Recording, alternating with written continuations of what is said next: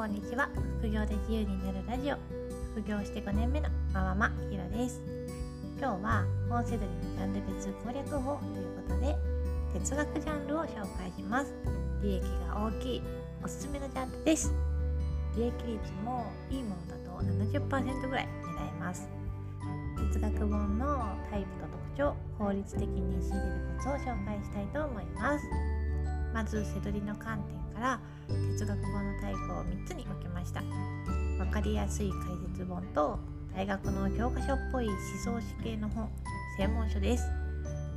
まず分かりやすい解説本というのは哲学の難解のテーマを漫画やイラストを豊富に使って分かりやすく解説してくれる本です。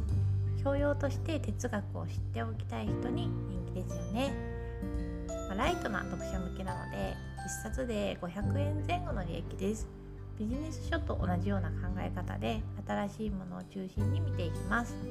どちらかというと薄利多売回転率重視で売っていく感じの種類です。例えばタイトルにこんな言葉が入ってたら薄利多売系の哲学本です。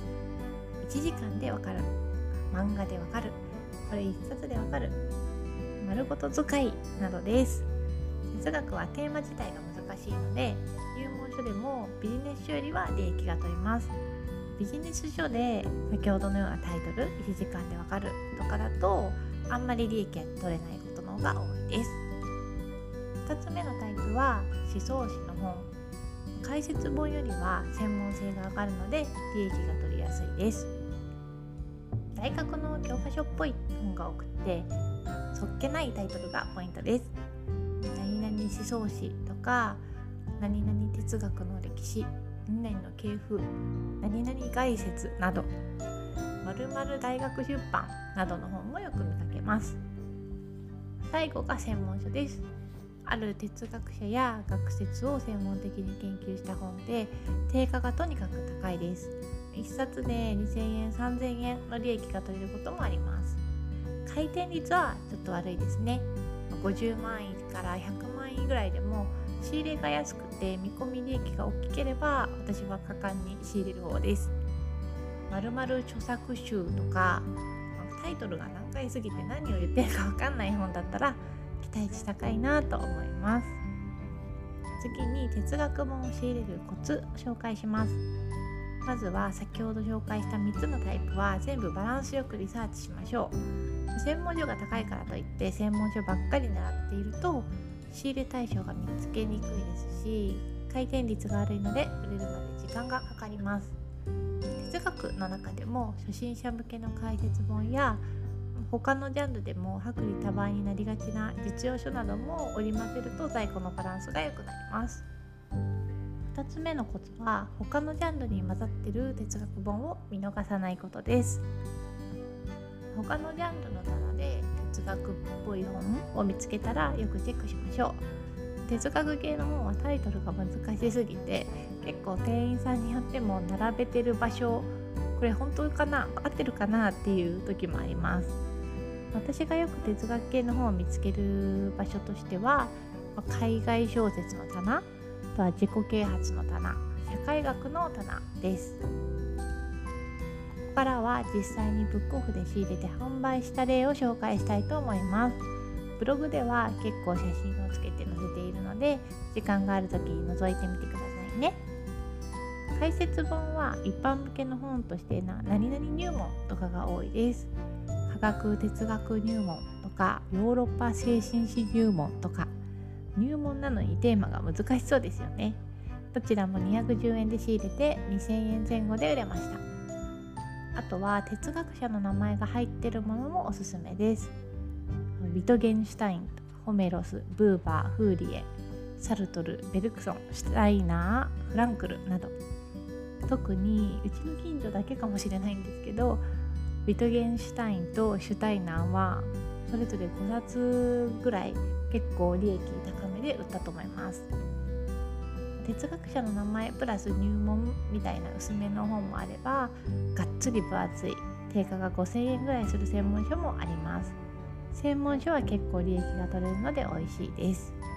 西洋の哲学者だけじゃなくて日本や中国の哲学も結構人気があります。西洋の方が在庫は多いんですけど日本やアジアの哲学書も見つけたら必ずチェックしています。西田喜太郎とか貝原駅券とかです。利益は少なめになっちゃうんですけど、まあ、中国の孔子とか老子の本もよくります。哲学は文庫本にも多いので講談社学術文庫とか千曲学芸文庫でもよく仕入れます。今まで売った中で一番利益が取れた哲学書を紹介しますね。